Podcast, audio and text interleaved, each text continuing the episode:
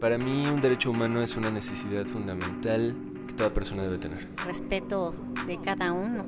Es la defensa del ser humano. Para mí un derecho humano es primordialmente el respeto.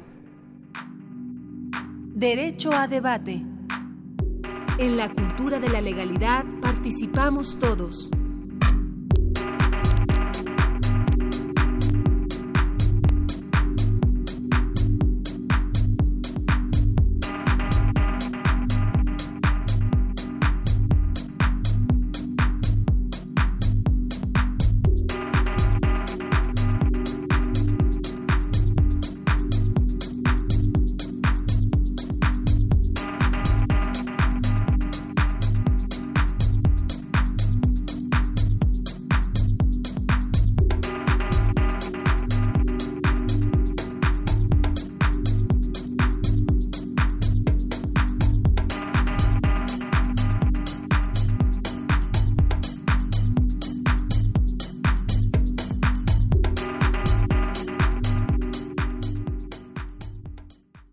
Tal? Muy buenos días. Les habla Rodrigo Guerrero.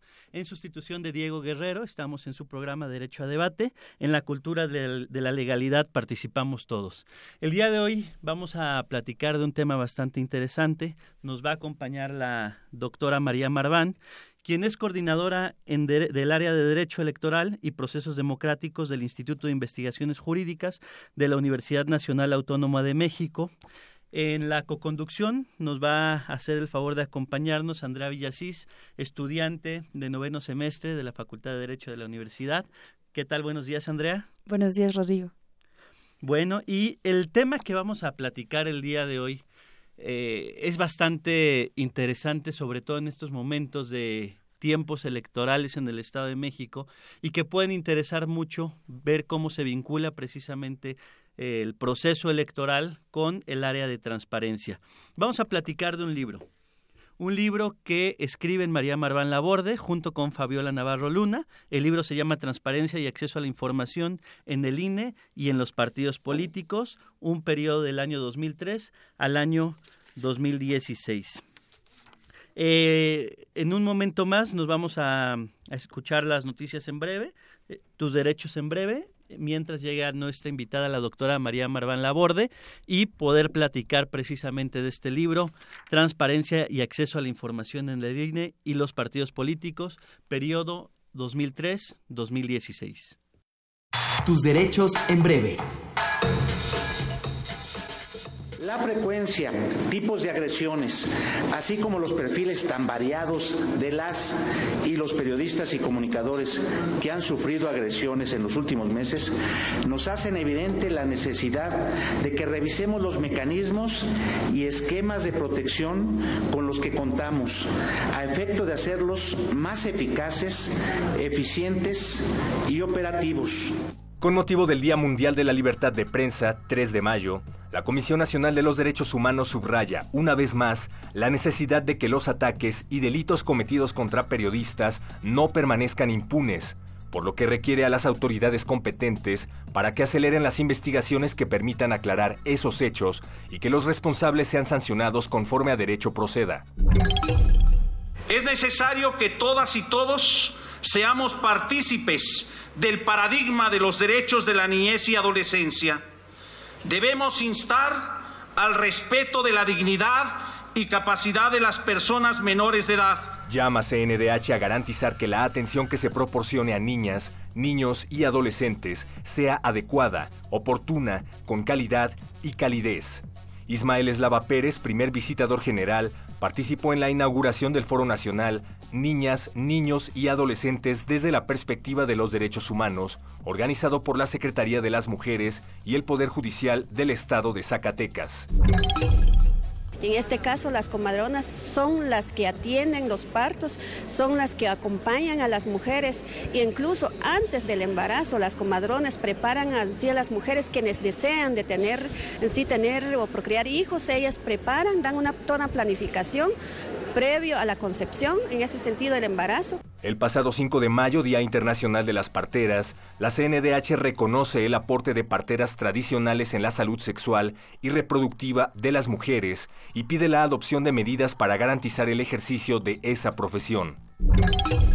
La Comisión Nacional de los Derechos Humanos lamenta la pérdida de vidas humanas y refrenda su solidaridad a los familiares de los fallecidos y envía sus condolencias al ejército mexicano y al general secretario con motivo de los hechos de violencia ocurridos en Palmarito, Tochapan, municipio de Quecholac, Puebla.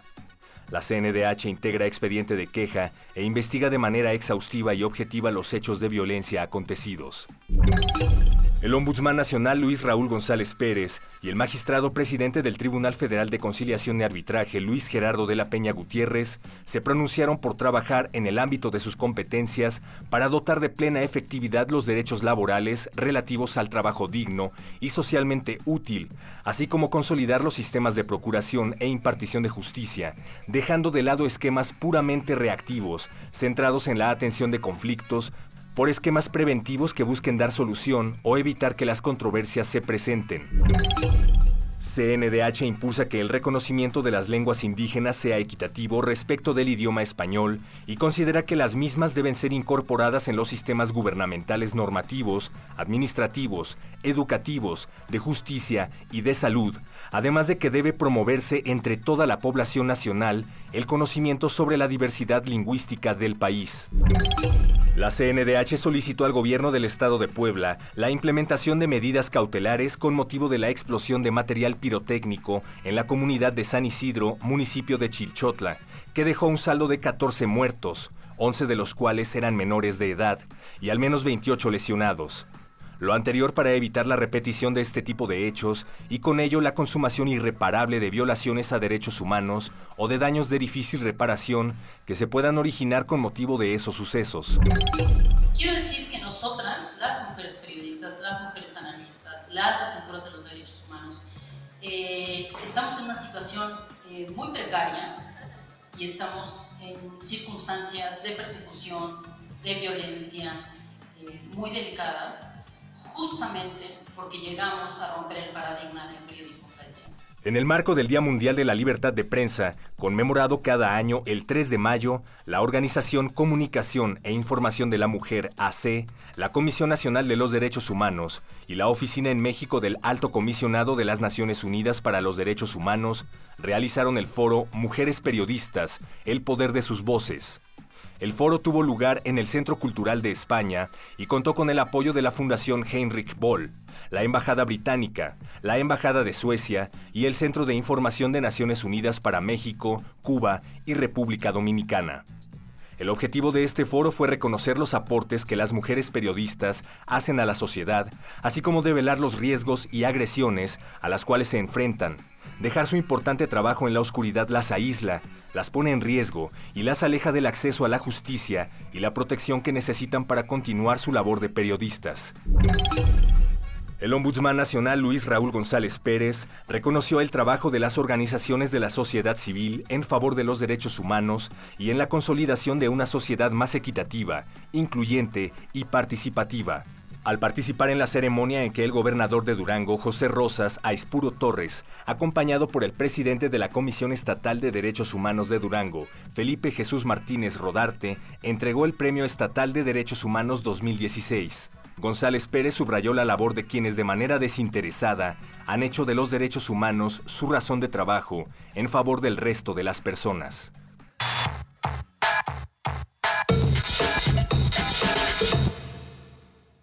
Lo anterior para evitar la repetición de este tipo de hechos y con ello la consumación irreparable de violaciones a derechos humanos o de daños de difícil reparación que se puedan originar con motivo de esos sucesos.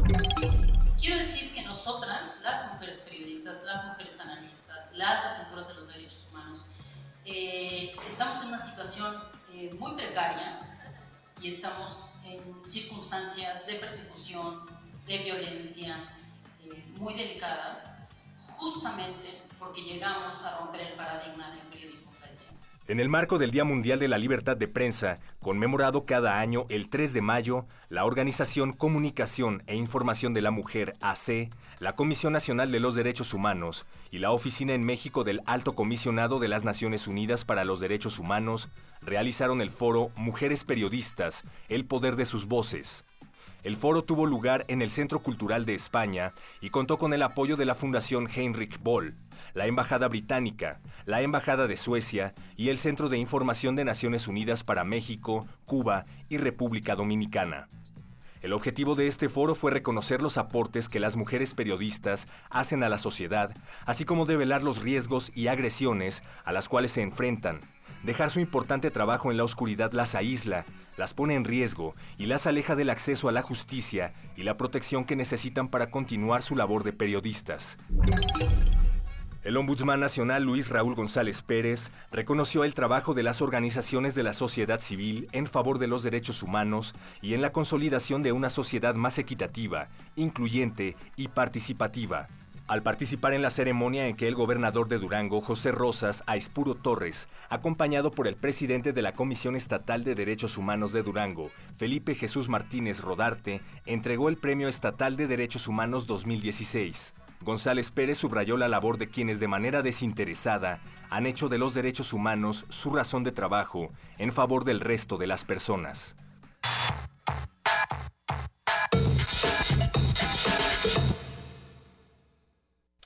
¿Qué tal? De nueva cuenta, bienvenidos a su programa Derecho a Debate. En la cultura de la legalidad participamos todos.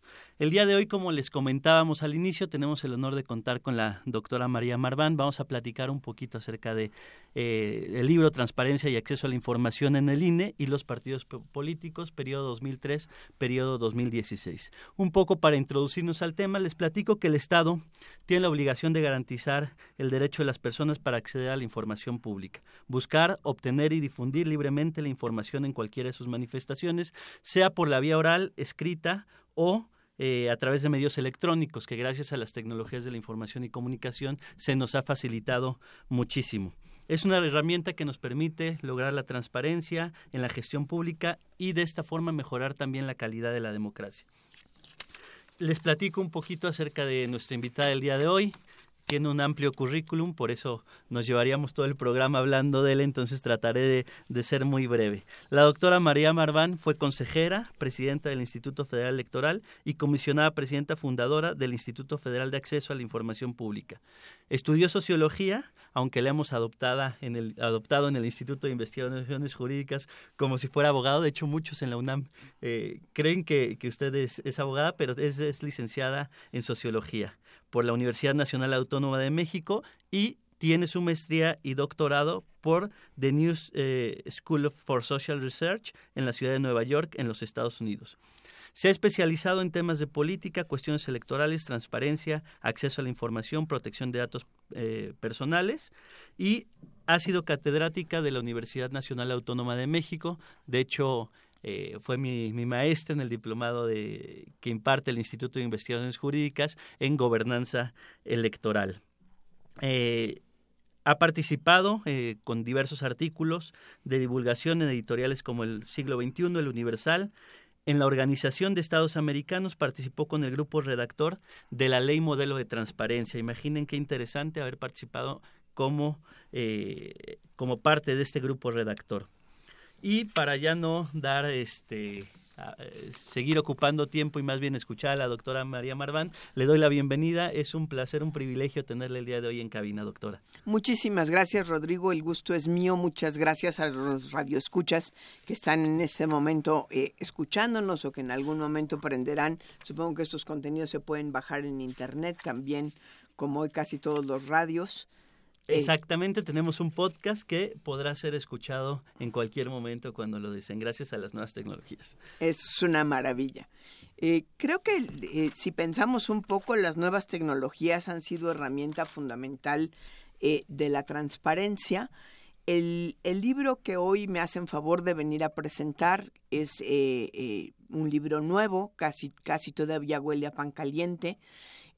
fue publicado en enero de este año y lo que trata precisamente es de dar cuenta de los primeros años de transparencia en el Instituto Federal Electoral y en eh, los partidos políticos.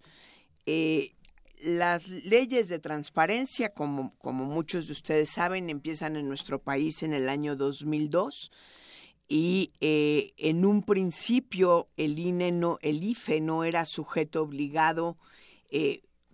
Cuando se estaba haciendo la ley no se había pensado que el IFE fuera un sujeto obligado. En realidad lo que se pensaba en ese momento era una ley para la administración pública. Esto hizo que la, primera ley de transparencia quedara pues un poco un poco extraña en su composición porque los primeros 60 artículos se dedican prácticamente a la Administración Pública Federal y en el último capítulo, en tres pequeñísimos artículos, eh, como que el legislador se acordó del legislativo, del judicial y de los constitucionales autónomos y dijo que ellos también entran a la política pública de transparencia. La verdad es que creo que vale la pena dar cuenta de cómo se fue formando toda esta política pública de transparencia. Las leyes de transparencia son en principio leyes muy administrativas que había que adaptar a las realidades distintas y un poco lo que trata este libro en coautoría con la maestra Fabiola Navarro, con quien tengo el privilegio de trabajar en varios proyectos, eh, lo que trata este libro es de darle eh, toda, la, toda la dimensión y profundidad de lo que significó incluir al IFE y después incluir a los partidos. Porque la ley de 2002, así como, como metió al IFE de, de, de última hora, hay que decirlo, esa ley no contemplaba a los partidos políticos. No se había pensado que una ley de transparencia pudiera obligar también a los partidos políticos, pues porque tienen una naturaleza especial. Si bien es cierto que reciben recursos públicos, no son gobierno, no son parte del Estado. Nuestra constitución los define como organismos de interés público y fue la práctica y la demanda de los ciudadanos la que jaló a los partidos a la transparencia y claro, a través de decisiones, unas eh, dentro del IFE, otras por parte de la Sala Superior del de, eh, Tribunal Electoral del Poder Judicial de la Federación, eh, quienes fueron haciendo a los sujetos, a los partidos políticos sujetos obligados. Este ciclo terminó, por decirlo de alguna manera, en mayo del 2016, cuando ya formalmente el INE y los partidos políticos pasan eh, a ser sujetos obligados directos y a tener como autoridad de la transparencia al propio INAI, que también se transformó en un instituto nacional. Andrea. Doctora, para aterrizar, aterrizar un poquito este contexto, me gustaría que nos orientara en específico qué hechos dieron lugar a que estos partidos políticos sean sujetos obligados, primero como indirectos y después directos? Yo creo que es una historia muy interesante, como les decía yo hace un momento, eh, tuvo que ver con la exigencia de la sociedad. El momento clave, creo yo, fue cuando, eh, bueno, déjenme un poquito un paso para atrás. La ley de transparencia, la de 2002, especificaba que cualquier documento que estuviera en manos de un sujeto obligado era susceptible de ser pedido y susceptible de ser entregado. Con esta lógica, un reportero, Zárate, de el periódico El Universal, dijo, vamos a pedir información sobre los partidos políticos, porque el IFE, evidentemente, como autoridad administrativa reguladora de los partidos, pues tenía muchísima información sobre los partidos.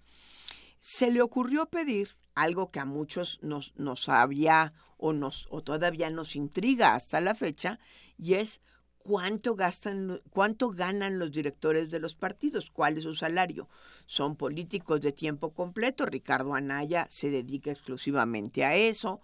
Eh, Ochoa en el PRI se dedica exclusivamente a eso, Alejandra Barrales se dedica exclusivamente a eso, López Obrador también, en ese entonces López Obrador no tenía su propio partido, pertenecía al PRD, y entonces le pregunta al IFE cuánto ganan. Y la, la respuesta del IFE, que contesta con verdad, dice, no te lo puedo decir porque no lo tengo. Dentro de mis obligaciones de regulación no está exigirle a los partidos que me digan cuánto gana ni las cabezas ni nadie dentro del partido, cómo pagan la intendencia, cómo contratan obra pública cuando hay que hacer una construcción, no era parte de las obligaciones que tenían los partidos para con el IFE como autoridad reguladora de las elecciones. El eh, periodista hubiera tenido dos posibilidades de combatir la respuesta.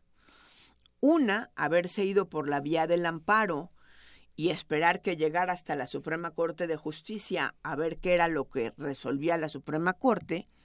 Y la otra, que la verdad fue muy ingeniosa y además eh, ahora sí que le pegó, como se dice por ahí, eh, que fue ir por la vía del juicio de derechos ciudadanos y presentar su demanda en el Tribunal Electoral. Creo que el tribunal pudo haberla desechado. Sin embargo, decidió admitirla. Eh, estamos hablando de la composición de la sala superior que estuvo de, dos, de 97 hasta 2006 la estudiaron, la admitieron y dijeron, si es parte de los derechos del ciudadano saber eh, qué pasa con el dinero de los partidos y en última instancia esta es una pregunta que tiene que ver con qué están haciendo los partidos con el dinero. Recordemos que en la reforma del 97, cuando el IFE adquiere autonomía total, se establece por primera vez en, en, la ley y en la Constitución que los recursos públicos de los partidos tienen que ser mayores a los recursos privados siempre. Partiendo de ese argumento, hacen una, una sentencia muy interesante y reconocen que el IFE contestó con verdad que no tiene la obligación de tener ese, ese, esa información, pero que sí es autoridad para solicitarla. Y ahí hay una ampliación muy importante del derecho de acceso a la información, porque en ese momento lo que en realidad sucede es que en México se determina que le podamos pedir información a los partidos políticos y se empieza a determinar por la vía de resoluciones del IFE, por la vía de resoluciones del tribunal, por la vía de la práctica, después por hacer reglamentos y lineamientos, cuáles son las obligaciones de los partidos. Hay que reconocer que es un caso único en el mundo, ¿sí? Porque los partidos no son gobierno y creo que eso lo hace muy interesante. También hay que reconocer que es un caso único en el mundo que obliguemos a los partidos a que predomine el presupuesto público sobre el presupuesto privado. Son de las cosas que hemos ido desarrollando en México por muy buenas razones, pero que no necesariamente son comunes a la historia de los partidos políticos. Hoy día, ya me voy a meter a un tema más electoral, la gran mayoría de los países les da cierto financiamiento público a los partidos pero no es común que les obligue a que el financiamiento que les da el Estado sea dominante por encima del privado. Esa es una creación mexicana, para bien o para mal, lo podríamos discutir en otro programa y eso no viene en el libro, ya me estoy yendo por peteneras. Entonces ya podemos irnos a un segundo volumen del libro, podemos pensar que, a futuro pueda darse. Pero precisamente sí, como usted lo comenta, doctora Marván, es una situación del caso mexicano. Pero dice Dieter Nolen que el contexto hace la diferencia. Y el contexto mexicano nos ha llevado precisamente a que seamos desconfiados, que desconfiemos de los partidos políticos y que a su vez también tengamos que empezar a, a, buscar mecanismos para que nos brinden de aquella información. Es muy común escuchar al ciudadano que diga, bueno, si viven de nuestros impuestos, yo quiero saber qué hacen con nuestros impuestos. Y precisamente el, me regreso yo también, pero muchos años atrás en el tiempo, y lo decíamos antes de, de entrar al aire, cómo la transparencia y, el tema de transparencia y el tema electoral son, son primos hermanos. Es más, nacieron juntos, nacieron juntos en el año de 1977 con la reforma política, que para muchos es la reforma más importante o de las más importantes que ha tenido nuestro país, porque crea, bueno, es reconocida principalmente porque crea los diputados de representación proporcional. Pero por otro lado también fue una reforma al artículo sexto, al artículo sexto constitucional. Platíquenos un poco, doctora. Creo que es bien interesante la reforma eh, constitucional de 1977, eh, que para muchos, yo incluida entre ellos, eh, consideramos que es el momento en el que inicia el proceso de transición a la democracia yo creo que es un momento, ustedes están bien jovencitos y supongo que la mayor parte del, del, del auditorio también, y ahora les cuesta mucho trabajo pensar pues que en México había elecciones, pero en realidad siempre ganaba el PRI y no eran competidas y, y la, la, verdad es que los otros partidos pues tenían un papel muy raro porque sí existían, pero eran una oposición a medias eh, en realidad, para ustedes, afortunadamente, hoy día eso es una situación, mm, perdón, muy, muy ajena. Pero si nos regresamos a 77, eh, creo que vale la pena pensar en que el PRI, el partido surgido de la Revolución Mexicana, se había realmente adueñado del espectro político y dentro del PRI se daba, y además ellos así lo decían, ahí están los discursos del PRI, pues había todo el rejuego de participación de todos los sectores de la sociedad eh, casi les podría yo decir que no entendían para qué se podría necesitar otro partido. Si allí estaban los obreros, si allí estaban los maestros, si allí estaban los petroleros, si los empresarios eran muy cercanos, convenientemente cercanos, si allí estaban las organizaciones populares, las organizaciones campesinas, realmente teníamos un partido tan padre que no necesitábamos nada más. Perdón el lenguaje tan hay quien ha dicho que es un partido de partidos. Pero creo que valía la pena pensarlo así. En 1976 se dan cuenta, pues que en realidad ese partido que quería abarcar a todos los sectores sociales, de manera muy conveniente y muy dramática, había dejado fuera a muchos eh, sectores. Y creo que vale la pena que pensemos en uno muy importante, que era la, izquierda más cercana a la opción eh, comunista o socialista, eh, cercana a Cuba, cercana a la Unión Soviética, eh, defensora de, los planteamientos marxistas-leninistas, esa estaba fuera, estaba marginada de la legalidad y había que incluirla.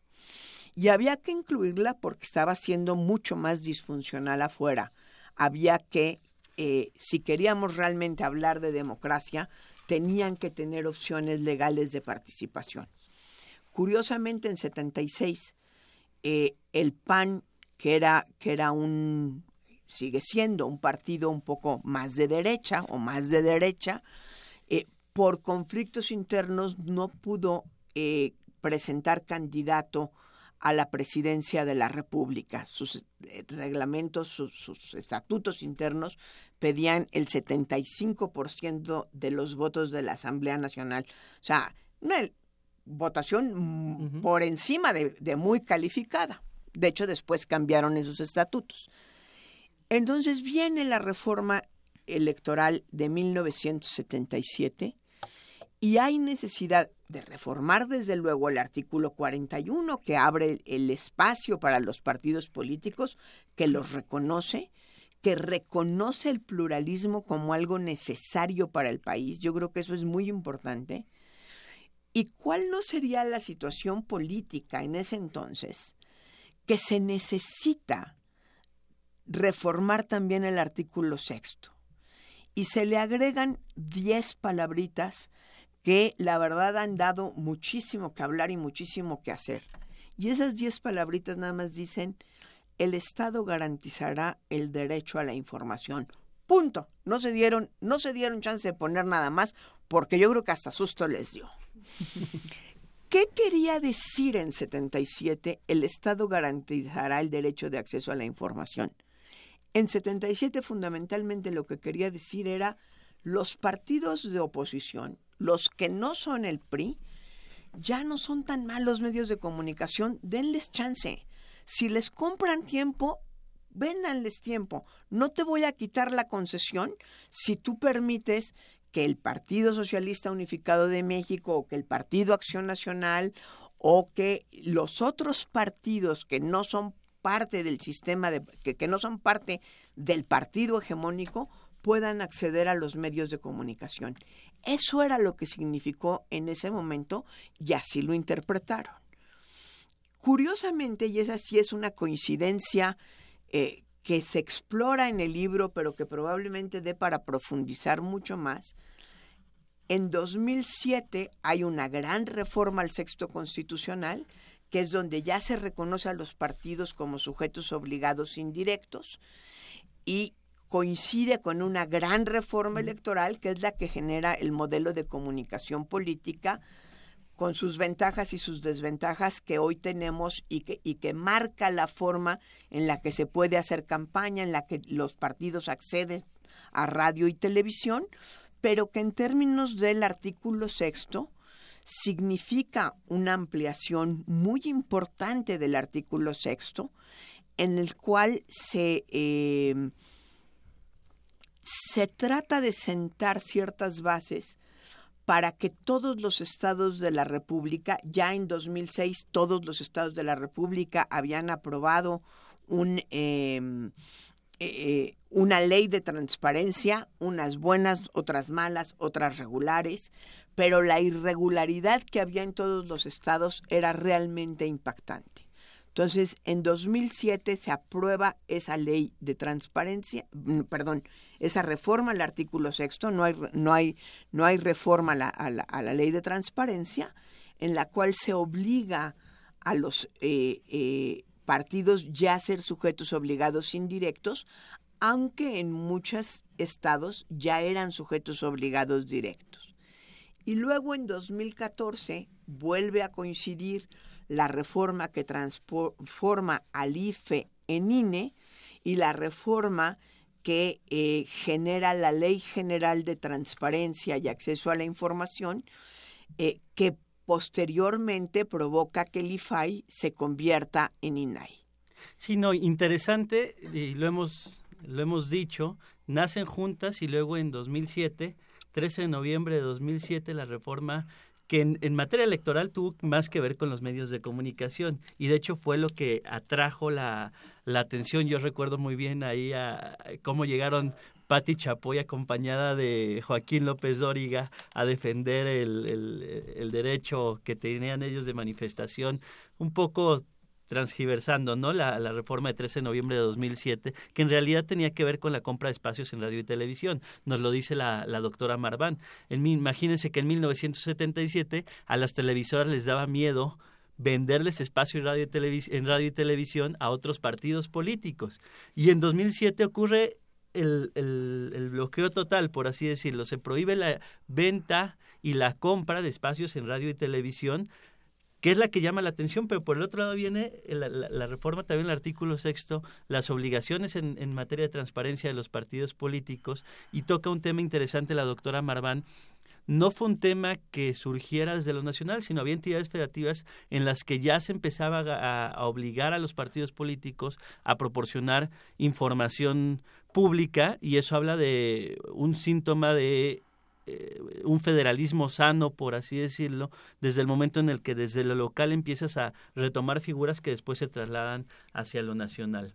Creo que el derecho de acceso a la información ha tenido mucho que ver con, un federalismo que luego a veces desde la soberbia del centro solemos eh, ignorar, como se ignoró la posibilidad de que existiera en algunos estados eh, buenas, buenas leyes electorales, quizá en algunos casos mejores que la, que la ley federal. Y yo creo que en el caso del derecho a la información es especialmente importante. La reforma electoral, perdón, la reforma constitucional de 2007 tiene una historia muy, muy interesante, porque ciertamente vino desde los estados, hasta donde yo recuerdo es la única vez que tres gobernadores han venido a la Junta de Coordinación Política de la Cámara de Diputados, un diputado, perdón, un gobernador panista, hoy con ciertos problemas con la, con la legalidad, por cierto, eh, que está eh, como bajo arresto domiciliario llevando su, su juicio en, desde su casa, que es eh, Reynoso Fermat, que era gobernador de Aguascalientes del PAN, un gobernador priista en Chihuahua, que es eh, Reyes Baeza, hoy director del, del ISTE, y Amalia García, gobernadora de Zacatecas,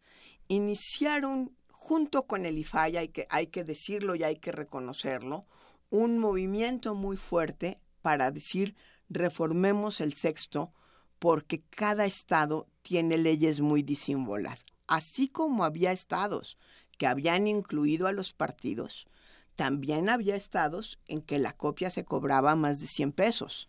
Es decir, también teníamos problemas. También había estados, recuerdo Tamaulipas, en que no permitía más que a los tamaulipecos pedir información sobre política. Yo me imagino que quien redactó esa tesis nunca cayó en la cuenta de que ya existía Internet y los periódicos se podían consultar ya en Internet de manera cotidiana. No existía WhatsApp, no existía Twitter, pero Internet para, para el 2004-2005 ya era un hecho y la gran mayoría de los periódicos tenían manera de consultarse esa información. Entonces, teníamos unos desniveles muy, muy grandes. Se empezó a hacer todo un movimiento por toda la República promoviendo la reforma del 2007 que culminó con la redacción de una, de una propuesta de reforma constitucional que vinieron a presentar fuera de todos los cánones del derecho, ¿eh?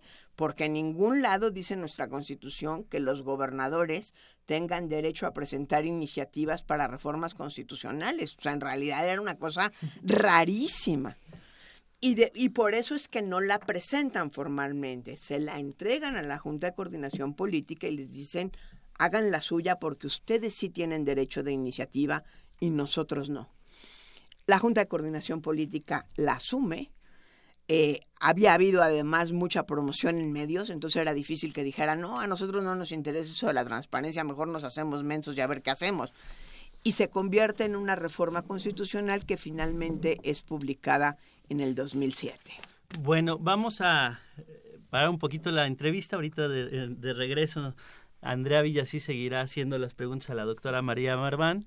Vamos a, bueno, los invitamos a seguir participando a través de Facebook en Derecho a Debate, en Twitter arroba Derecho a Debate o comunicarse con nosotros, línea abierta al 55 36 43 39 y vamos a escuchar vías de comunicación.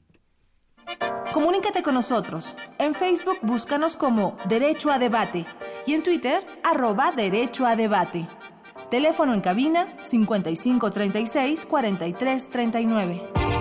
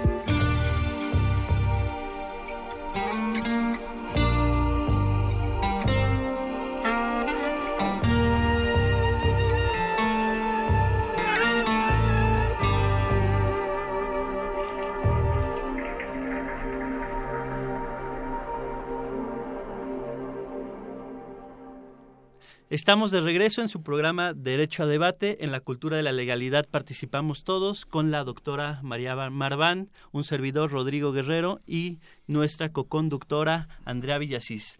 Te cedo el micrófono, Andrea. Doctora, sin duda el acceso a la información sobre los partidos políticos ha cambiado. Ahora, además del tema de los sueldos, ¿qué información debe ser relevante sobre estos? ¿Y cómo el elector, al momento de elegir candidatos, por ejemplo, se puede beneficiar de esta información? Yo creo que hoy tenemos eh, eh, un gran catálogo de información que los partidos tienen que poner a disposición de los ciudadanos. Ya no es nada más cómo gastan el dinero, eh, tiene que ver, por ejemplo, también con la currícula de todos sus, sus candidatos. Esto es bien interesante porque también ha sido una conquista de la sociedad a base de exigencia tanto en el 2009 como en el 2012, el IFE invitó a los partidos, simplemente invitó a los partidos porque no tenía ninguna herramienta legal para obligarlos, a decir, hombre, facilítenos los, los currículums vitae de todos sus candidatos, nosotros les hacemos un sitio en Internet para que el ciudadano pueda decir, hombre, Juan Pérez va a ser mi candidato, pues me encantaría saber que ha hecho, ¿no? Eh, yo no creo, a pesar de que, de que una, eh, eh, creo que fue diputada o senadora del PAN, propuso que los candidatos, los diputados y senadores, los legisladores tenían que tener una carrera. Yo no estoy de acuerdo con eso, son representantes del pueblo, para eso tienen muchísimo dinero para conseguir equipos técnicos que, que sepan técnica jurídica. Pero a mí sí me gustaría saber qué ha hecho mi, diputada, qué ha hecho mi senador, qué ha hecho el presidente de la República, quién me están ofreciendo los partidos. Muchas veces yo me he preguntado si los propios partidos conocieran a fondo los currículos de quienes proponen, pues a lo mejor no hubieran propuesto a Barca en Iguala, ¿eh? Es muy probable. Hoy día la nueva Ley General de Transparencia y la nueva ley, legislación electoral, obliga a los partidos a que entreguen un currículum de cada uno de sus candidatos.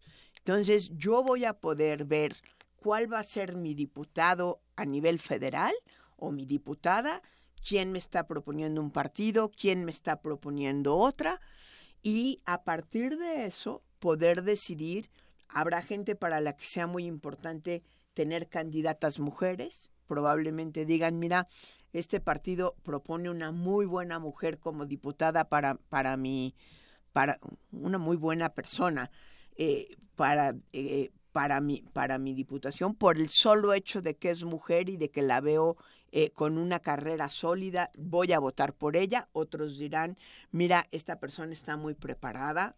Otros dirán, pues este es un improvisado cómo es que si nunca ha tenido un cargo, cómo es que si nunca ha sido una relevante figura social, política, con una trayectoria, de pronto un partido me la ofrece y creo que podríamos hacer una elección con mucho más conocimiento de causa.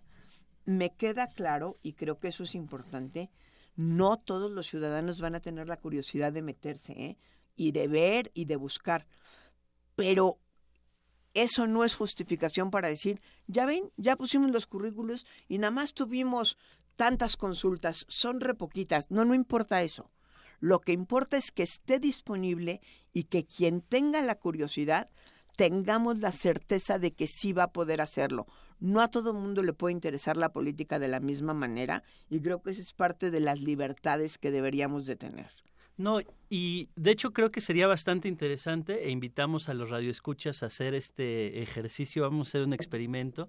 Los invitamos a entrar a los portales de Internet de todos los partidos políticos porque, de acuerdo, como lo dice la doctora Marván, a la Ley General de Partidos Políticos, si no me equivoco, artículo 30, se establecen una serie de obligaciones. Los partidos políticos tienen la obligación de, de, tener en sus páginas de Internet los estatutos de los partidos políticos, tienen la obligación de presentar las plataformas electorales que van a, las propuestas que van a presentar durante la campaña, tienen la obligación de señalar quiénes son los directivos y cuánto ganan los directivos. Creo que eso es bastante interesante. Es más, no solo quiénes son, sino cuánto ganan. Eso eh, a todos nos puede llegar a, a, llamar la atención. Entonces son una serie de obligaciones en materia de transparencia que ya están establecidas desde la propia Ley General de Partidos Políticos.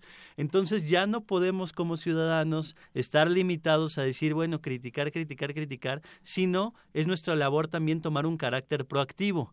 Y si como ciudadanos no estamos satisfechos con lo que se encuentra en las páginas de Internet, además tenemos mecanismos para presentar solicitudes de acceso a la información y en donde los partidos políticos estarán obligados a respondernos. Entonces la invitación a los radioescuchas es vamos a hacer este experimento, entren a las páginas de internet de los partidos políticos, porque también en la medida en la que estemos informándonos podemos hablar de una democracia más saludable si nosotros como ciudadanos no participamos y tenemos tantas herramientas, digo, yo me, nos lo decía doctora Marván, imagínense en 1977 que no tenían todo esto y en pleno año 2017 que sí lo tenemos, que lo desaprovechemos, creo que es una gran, gran oportunidad, doctora. Creo que vale la pena, eh, dado que estamos hablando del libro, en la página 141 del libro se hace una comparación de las obligaciones de transparencia que obliga la Ley General de Transparencia y Acceso a la Información Pública en su artículo 76 con las obligaciones de transparencia de la Ley General de Partidos Políticos en su artículo 30. Ambas están vigentes, ¿sí? Es más exigente todavía el artículo 76 que el 30, pero eh, ahí están y los dos tendrían que, estar cumplidos eh, a la perfección valdría la pena, la verdad, o hubiese valido la pena que cuando hicieron la Ley General de Transparencia, pues hubieran revisado la Ley General de Partidos Políticos y de alguna manera empatarlas, aunque la Ley General de Transparencia amplía esas obligaciones. Son muy vastas, realmente tenemos muchísima información. Eh, como bien dice Rodrigo, eh, a lo mejor a los mexicanos nos intriga mucho saber cuánto gana cada quien, se nos ha vuelto una verdadera obsesión. Eh, yo creo que empezó como una obsesión sana, ahora yo creo que ya se ha convertido en una obsesión malsana.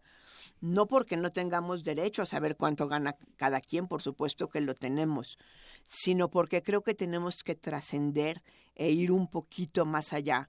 No solo las cosas que tienen que ver con dinero o ejercicio de recursos son importantes para ser una democracia, son importantes para ser eh, una eh, república.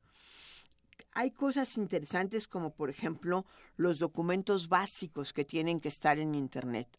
Muchos de nuestros radioescuchas podrán en algún momento dado decir, a mí me interesaría militar en un partido, donde me informo para ver qué propone cada uno pues esa es información pública, aunque no la veamos todos los días. Eh, ahorita, por ejemplo, que está la elección del Estado de México, que está la elección de Coahuila, que está la elección de Nayarit, todos los partidos deberían de tener su plataforma política en Internet y consultarla. Aunque yo no esté en Coahuila, me interesa saber qué están proponiendo los partidos en Coahuila aunque yo viva en el Distrito Federal, ya no vivo en el Distrito Federal, ahora vivo en la Ciudad de México. aunque yo no viva en la ciudad, eh, eh, en el Estado de México, pues sí me interesa saber a fondo qué propone Del Mazo, qué propone Delfina, qué propone Josefina, realmente es viable o no es viable. Uno de los movimientos más importantes en las elecciones en Estados Unidos, y son ejercicios de la sociedad hechos por la sociedad, ¿eh? es la revisión de las propuestas de campaña de los candidatos. Eh, hay quien lo hace en educación, hay quien lo hace en seguridad pública, hay quien lo hace en migración y, y les presentan a los candidatos, lo vimos en noviembre del año pasado, tanto con Hillary como con Trump, y decirles, a ver señor, esa propuesta que usted está proponiendo, valga la redundancia, vale tantos millones de dólares, dígame de dónde los va a sacar.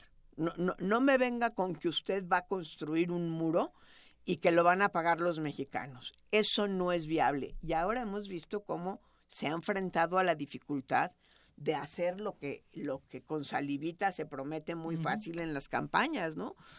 cuando los eh, eh, candidatos, insisto, los que hoy están o los que van a estar en el 18 prometen cosas, yo creo que cada quien en su especialidad deberíamos de ver eso es viable o no es viable. Cuando se dice que no va a haber rechazados en las universidades, bueno, ¿y entonces cómo le vamos a hacer? ¿Cómo vamos a asegurar que haya calidad educativa? En fin, creo que tenemos muchísimas obligaciones de transparencia de los partidos políticos que nos podrían permitir conocer mucho mejor qué es lo que hacen y cómo lo hacen. Andrea. Reconocemos que en los últimos 20 años definitivamente hemos ido, avanzando en esta materia, pero ¿qué retos quedan aún en la agenda? Yo creo que quedan eh, muchos retos. Eh, yo diría, por un lado, presentar la información de manera francamente accesible. Hoy hemos puesto muchísimas obligaciones de transparencia el riesgo que tiene es que se pierda el ciudadano a la hora de buscarlas. Creo que el, reto que queda es exigir que se entreguen documentos fidedignos. Eh, suelen muchos sujetos obligados hacer eh, documentos ad hoc para responder a los a los solicitantes molestos que en realidad se entienden como una molestia y no como parte de su obligación.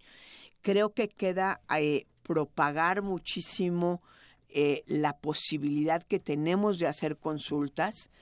Los partidos políticos, al igual que en muchísimas otras eh, situaciones, quienes más empezaron a pedir información fueron los propios militantes, porque los militantes no tenían información de sus dirigencias. Entonces yo creo que lo que, lo que falta o lo que todavía nos falta es hacer de la transparencia y del acceso a la información parte de nuestra vida cotidiana como ciudadanos, como servidores públicos, que sabemos que es nuestra obligación, que no es una molestia, que no es un favor el que le estamos haciendo al ciudadano al contestarle, y como ciudadanos para utilizarla como herramienta para exigir. Bueno, nos llegan algunas preguntas, eh, algunas de ellas vía Twitter. Nos dice César F. Suena como una utopía. ¿Dónde queda la información que se esconde y, sale a la luz? ¿Cuándo ya es desfalco de los millones de pesos? Y José Alanis nos dice... Piensa la doctora Marván que es posible tener un sistema democrático dentro de un sistema capitalista? la segunda respuesta yo diría que sí, eh, lo que no quiere decir que el capitalismo sea salvaje y que no haya eh, cuestiones que deberíamos de cuidar para eh, evitar la concentración del ingreso. Eh, la primera pregunta, yo invitaría a César F. a que entre a ver la información que de verdad existe. No está toda, ¿eh? lo reconozco. Pero precisamente por eso creo que solo la exigencia ciudadana, este libro habla más de cuestiones normativas y de desarrollo, no hace una evaluación de lo que de hecho está en las páginas, esa hay que hacerla, pero la única manera de saberlo es buscándola. Y la verdad, creo que sí deberíamos de entender que la transparencia, si la usamos los ciudadanos, puede generar confianza. Él puede, aunque no lo crea, convertirse en un auditor de un partido y decirle, el IFE te dio, el INE ahora te dio tantos millones, tú solo estás reportando estos. Yo no le pido que me crea, le pido que se ponga a hacer la tarea y que le encuentre si de verdad se está escondiendo o no dinero. Eh, yo creo que vale la pena hacerlo, tendemos a desconfiar. Yo creo que es momento que nos demos cuenta la importancia que tiene empezar a creer en nosotros mismos. Y si desconfiamos, informarnos para eh, convencernos de que las cosas pueden ser distintas. Muy bien, doctora. Bueno, como bien lo dijo la doctora, también estamos hablando de, libro. Los invitamos nuevamente a la presentación que será el próximo 18 de mayo en el Instituto de Investigaciones Jurídicas.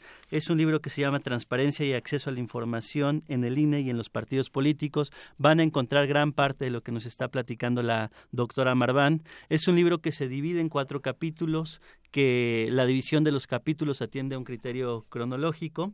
Eh, en un primer capítulo nos habla de 1990 al 2002, después de 2002 a 2007, 2008 a 2014 y cierra hablándonos de la doble transición de partidos como sujetos obligados. Doctora de nos queda ya poco tiempo, pero de manera general una descripción del libro, platíquenos, bueno, que lo escribe además el reconocimiento, además de a la doctora eh, Marván, a la maestra Fabiola Navarro. Desde luego es un libro en coautoría, creo que hay que eh, decirle al público, yo le diría a César, es un libro cuya distribución es gratuita, porque se hizo con los fondos eh, del INE, que, que se dedica a además de organizar elecciones, tiene la obligación de generar ciudadanía y este, este libro forma parte de ese esfuerzo, sin lugar a dudas.